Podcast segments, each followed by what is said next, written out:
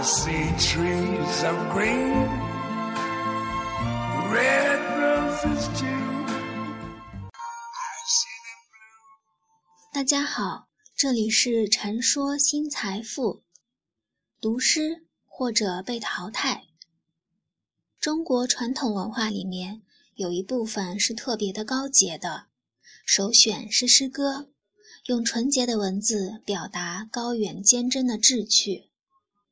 留在历史书卷中的零星的动人的诗句，它们的光芒远远不是封建社会残余留给人们的酸酸的国学能够得着的。诗歌也不是重新束缚人们心灵的礼教。它一直都是启发智慧的珍珠。我就亲眼看到学习《弟子规》的一些家长，让孩子重新去学习下跪，来表达自己的感谢。我也读过《弟子规》，可是我依然会疑问：难道语言不可以表示感谢吗？我也听说了一些父母送女孩子去女学馆学习女经、练女传，我很惊讶。简直是惊吓！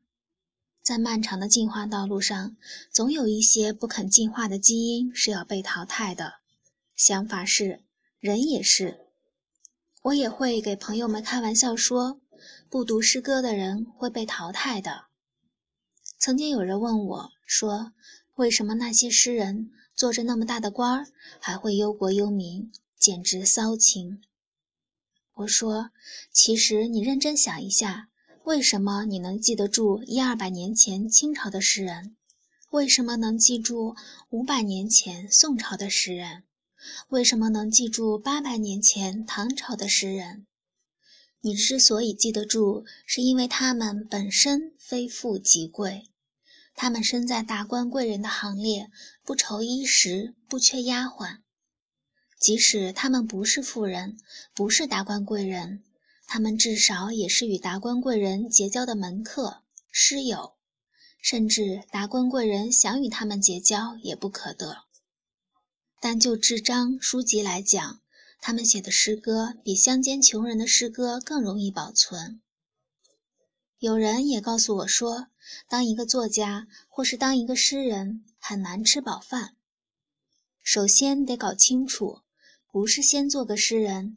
之后想吃饭的问题，唐宋时代正是不愁吃喝的达官显贵，他们才更有精力、智力和财力去关注内心的想法，文化理想也好，政治理想也好，他们不会受到物质温饱的牵绊，所以吃饱之后顺便抒情，成为一个诗人，挥霍着青春，用诗歌去描绘内心所期望的乌托邦世界。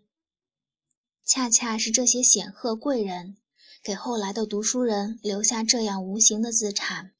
后来，无数寒窗苦读的穷青年，也才有机会看到那些名流们推心置腹、抒发志向的诗歌。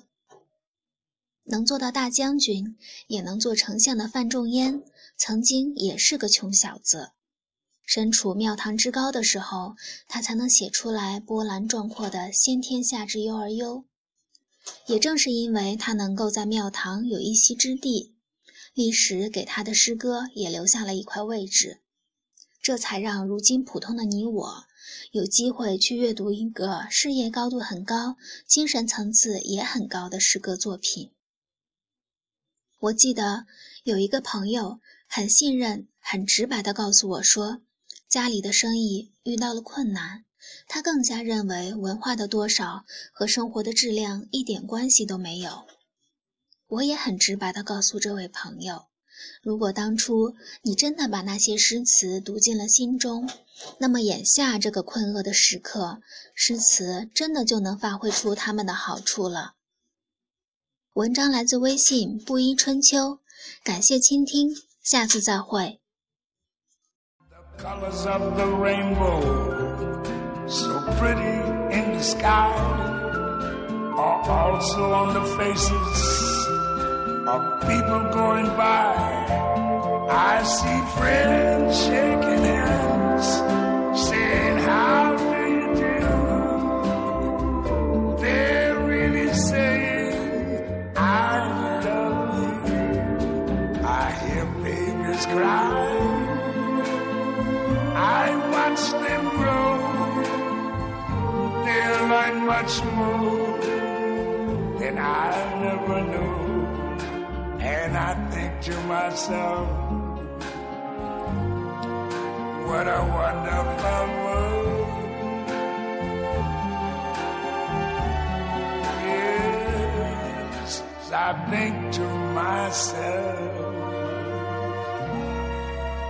what a wonderful